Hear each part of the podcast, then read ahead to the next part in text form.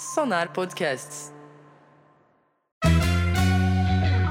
Olá, ouvintes, mais um Pseudo Fake News, o resumo dos principais acontecimentos da semana, que tem na realidade a sua fonte inesgotável e na ficção a sua falta de limite. Aqui tudo é verdade com o fundo de mentira ou tudo é mentira com o fundo de verdade. Quem fala com vocês é o internacional Ashroad, isolado em casa e remotamente aos estúdios da Sonar Podcast, com o patrocínio de farmácias e outros empreendimentos de manipulação popular. Agora vejamos as pseudo fake news da semana, mas antes, nota da redação. A redação do pseudo fake news, sempre honesta, honestamente admite seus limites, nem sempre conseguimos a verdade. Não conseguimos levantar maiores informações sobre a interminável polêmica em torno da cloroquina, compreender a discussão sobre a liberação por indicação médica de um medicamento já liberado por indicação médica, como pivô para a queda de ministros civis até a ascensão de mais um comandante militar que, ao que tudo indica, terminará a polêmica confirmando a liberação do que já era liberado ou, sei lá, deixa assim, não temos maiores informações. Agora sim, as pseudo-fake news da semana.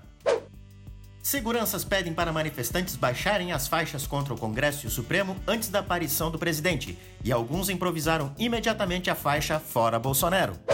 Na reunião com governadores durante a semana, Bolsonaro senta entre Davi Alcolumbre e Rodrigo Mala, ficando claramente posicionado no centrão. Flávio Bolsonaro usou 500 mil reais do fundo partidário para pagar advogado, mas nega que tenha sido para defender o Adélio Bispo.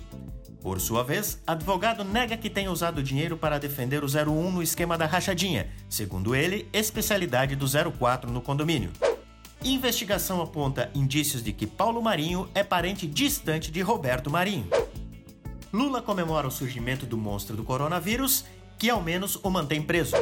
Anunciado o fim da bandeira vermelha no Rio Grande do Sul e direção colorada relembra a existência do Beira Rio. Grêmio recusa a proposta napolitana, afirmando que cebolinha não combina com creme, chocolate e morango.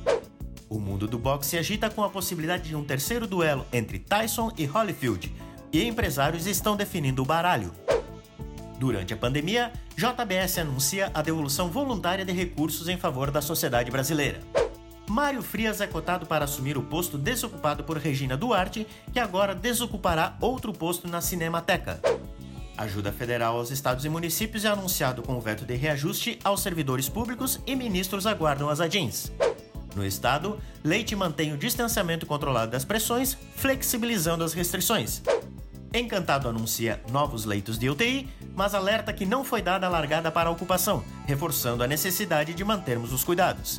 E assim finalizamos as pseudo fake news da semana. Se tudo é verdade ou se tudo é mentira, é com vocês. Curtam o texto no Face, arroba pseudo fake news. Bom final de semana, até a próxima, abraço!